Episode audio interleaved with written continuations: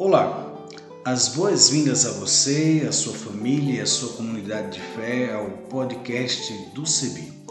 Este podcast vai ao ar todas as sextas-feiras a partir das 16 horas e tem a finalidade de refletir sobre o Evangelho do domingo. Oi, tudo bem? Espero que sim. Quero convidar você a aderir à hashtag para todos verem. Vamos nessa? Vamos juntos? Eu sou Isaías Torquato, reverendo anglicano da paróquia anglicana São Felipe, na cidade de Goiânia, estado de Goiás, da Diocese Anglicana de Brasília. Aderindo à hashtag para todos verem, permita-me fazer a minha autodescrição.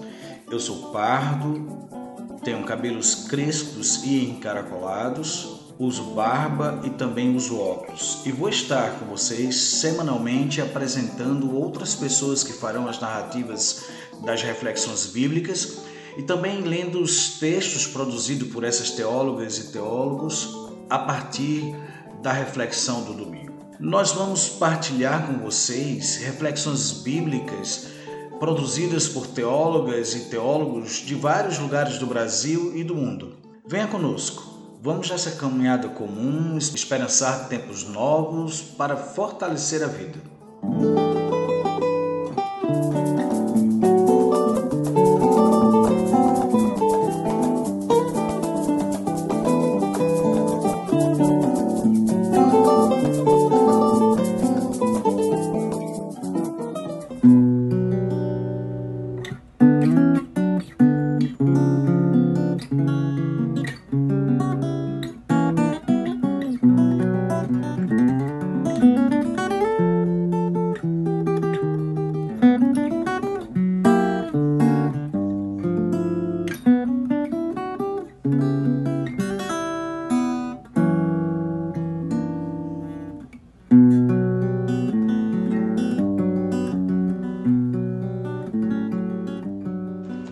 Leitura da Boa Nova de Jesus Cristo, segundo a comunidade joanina, capítulo 13, a partir do verso 31.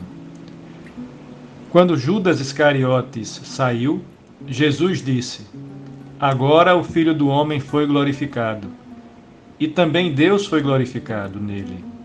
Deus o glorificará em si mesmo e o glorificará logo. Filhinhos, vou ficar com vocês só mais um pouco.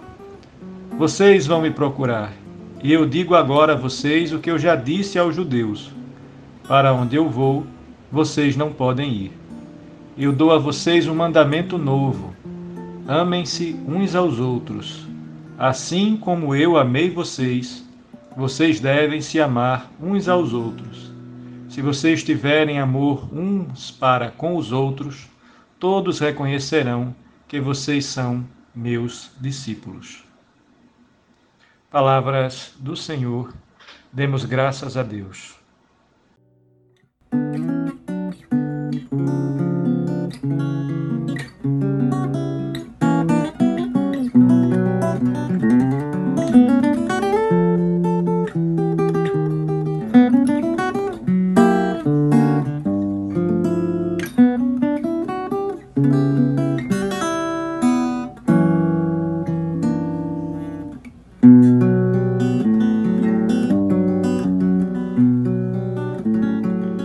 Hoje, irmãos e irmãs, nós iremos refletir o evangelho desse próximo domingo, o evangelho de João, que acabou de ser lido, que acabou de ser partilhado. Eu quero chamar a atenção né, e dizer a vocês que esse evangelho ele se situa naquilo que os biblistas denominaram ser a segunda parte do evangelho de João e cunharam né, com o epíteto de livro da glorificação, que começa justamente no capítulo 13.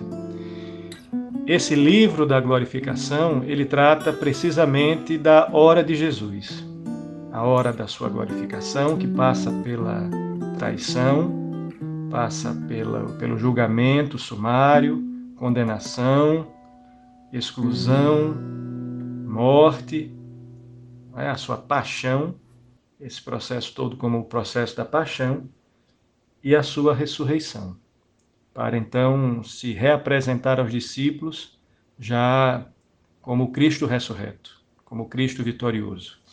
Pois bem, Jesus Cristo, nessa passagem, ele oferece à sua comunidade de discípulos e discípulas o chamado testamento de Jesus, o seu testamento e o seu mandamento.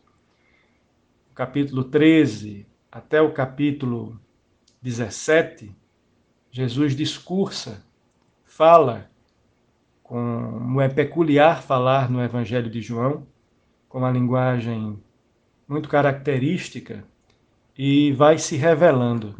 Vai revelando o mistério da sua intimidade com o Pai, o mistério da presença do Espírito Santo e qual seria a tarefa, a missão e o comportamento dos seus discípulos e das suas discípulas no momento posterior à presença de Jesus Cristo na Terra ele vai abrir esse discurso logo após a saída de Judas da sala. Judas se retira do recinto. O primeiro verso descreve isso. Quando Judas Iscariotes saiu, Jesus disse. Interessante notar que o registro do evangelista ele é muito preciso. Ele diz que quando o traidor, ou seja, aquele que está repleto de rancor, de desamor, de discordância, aquele que manteve no seu coração o egoísmo, a individualidade, que não conseguiu sim se entregar, nem se integrar com verdadeira é, disposição à comunidade dos discípulos, quando esse sai, então Jesus entende que o sinal foi dado. Agora é possível se falar de amor. É, é muito significativo que o evangelista coloque essa passagem justamente entre o anúncio da traição né, e também o anúncio da negação. O texto que segue ao que nós acabamos de ler vai colocar é, Pedro né? vai colocar Pedro com a ressalva de que ele se acautele, porque irá, trair, irá negar Jesus Cristo nas próximas horas. E mesmo numa comunidade imperfeita, onde há aqueles que traem, aqueles que negam, aqueles que ainda não estão aperfeiçoados no amor, Jesus Cristo reafirma que o dom maior é o amor. Não é qualquer amor, mas o amor que vai até o fim. Jesus Cristo se propõe a amar com um amor oblativo. Jesus, o dom de si mesmo, o amor que faz a entrega, entrega total, que vai até o fim, que dá a vida pelos seus amigos, ensina agora, diante da comunidade do discípulo amado, que o novo mandamento é o amor. Amai-vos uns aos outros não há aqui, meus irmãos e minhas irmãs, e isso precisa ser notado, uma referência do amor a Deus. Jesus Cristo não diz amem a Deus. Jesus Cristo diz amem-se. Amem-se uns aos outros. Mas por que isso? Porque na teologia joanina, o critério de amar a Deus era amar ao irmão, é amar a irmã. É esse amor fraterno, é esse amor de sororidade esse amor humano e recíproco, que será sinal daqueles que são verdadeiramente adoradores do Pai. Porque no Evangelho de João, Deus está em busca de adoradores que o adorem em espírito e em verdade. E o critério da verdade é o critério do amor sem limites. É o critério do amor por gestos concretos que acolhem, que não excluem. Então é um amor doador. E esse amor é um amor possível de ser amado pelos humanos. Por que possível? Porque Jesus Cristo é sim verdadeiramente homem e verdadeiramente Deus. E ele conseguiu nos amar amando até o final, nos dando prova e exemplo do seu amor. E por isso ele se torna o próprio critério. O texto vai dizer que Jesus ama e é, portanto, o exemplo do amor. Amem-se uns aos outros como eu vos amei. Então, tudo aquilo que Jesus fez é prova do seu amor, é prova do seu sentimento, da sua característica oblativa, sacrificial, de entrega, daquele que vai até o fim. E ele nos conclama para irmos até o fim. Portanto, há uma radicalidade nesse amor. Há uma beleza nessa entrega. É uma entrega que não é egoísta. Portanto, eh, nós rompemos com o autocentramento. Jesus Cristo lava os pés dos seus discípulos na cena anterior e nisso ele não é compreendido. Portanto, um amor que não é amor servidor não é ainda um amor aperfeiçoado. É um amor imperfeito. E Jesus Cristo procura mostrar que o homem só será plenamente, o homem e a mulher, o ser humano, só serão plenamente preenchidos pelo amor quando perceberem que precisam servir. A Páscoa é essa entrega. A Páscoa é essa paixão. É uma paixão porque são acontecimentos intensos que levam à morte. Mas essa morte é passagem para uma ressurreição, para uma vida nova. A revelação bíblica afirma que Deus é um criador dinâmico, e amoroso. E nesse amor oblativo, fonte de vida, nos convida também para fazermos com ele esse pacto do amor. O testamento de Jesus é o testamento do mandamento do amor. Mais do que um mandamento, ele é um dom. E todos nós fomos agraciados com esse dom. Podemos amar. Temos a capacidade eh, de nos doar desde que possamos romper com o ego, possamos romper com os sentimentos de ódio, de divisão que nos mantêm aprisionados ao mal, ao pecado e às estruturas não é? que escravizam o ser humano. Nós vivemos tempos de ira e de ódio. Nós vivemos tempos de separação e secções. Portanto, a palavra de Jesus Cristo do amor fraterno, que é distintivo de todo cristão, de toda cristã, é uma palavra pertinente, necessária e oportuna.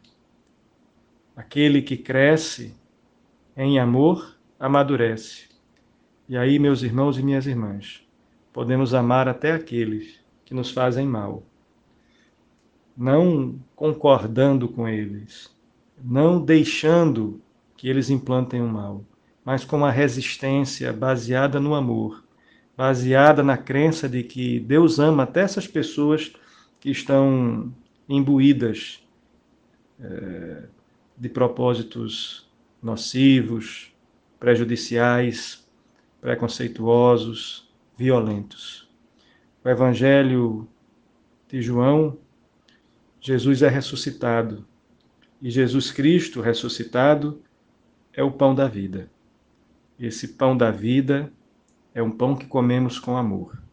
Que possamos, meus irmãos e minhas irmãs, entender que no caminho da glorificação há a cruz. A cruz é a glória, e isso é, é uma grande é um grande sinal de contradição, é um grande paradoxo, porque Jesus Cristo vence perdendo, vence morrendo e essa morte abre caminho para a vida. Essa morte abre caminho para a ressurreição. Que possamos, meus irmãos e minhas irmãs, entender que a grandeza do ser humano vem pelo serviço. Que, como diria João Batista, convém sempre que a gente diminua para que Cristo possa crescer. Cristo cresça em nós. E Cristo vai crescer em nós quando abrirmos o nosso coração para o amor. Amemos uns aos outros. Esse é o recado, o mandamento e o desejo do Filho glorificado, do Cristo amoroso, que nos amou até o fim. Deus nos abençoe, que tenhamos paz, que tenhamos vida.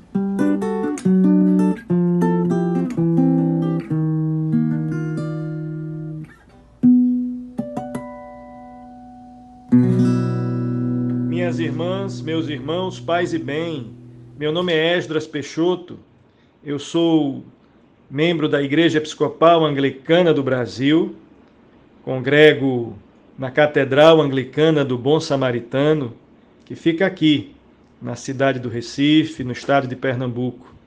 Foi-me pedido que fizesse uma breve descrição para que aqueles que acompanham esse podcast possam ter uma ideia de como eu aparento ser. Sou um homem nordestino, daquilo que se chamaria hoje de um homem cis. É, tenho cabelos ondulados, já sou calvo, uso barba, tenho a pele parda, é, curtida um pouco de sol.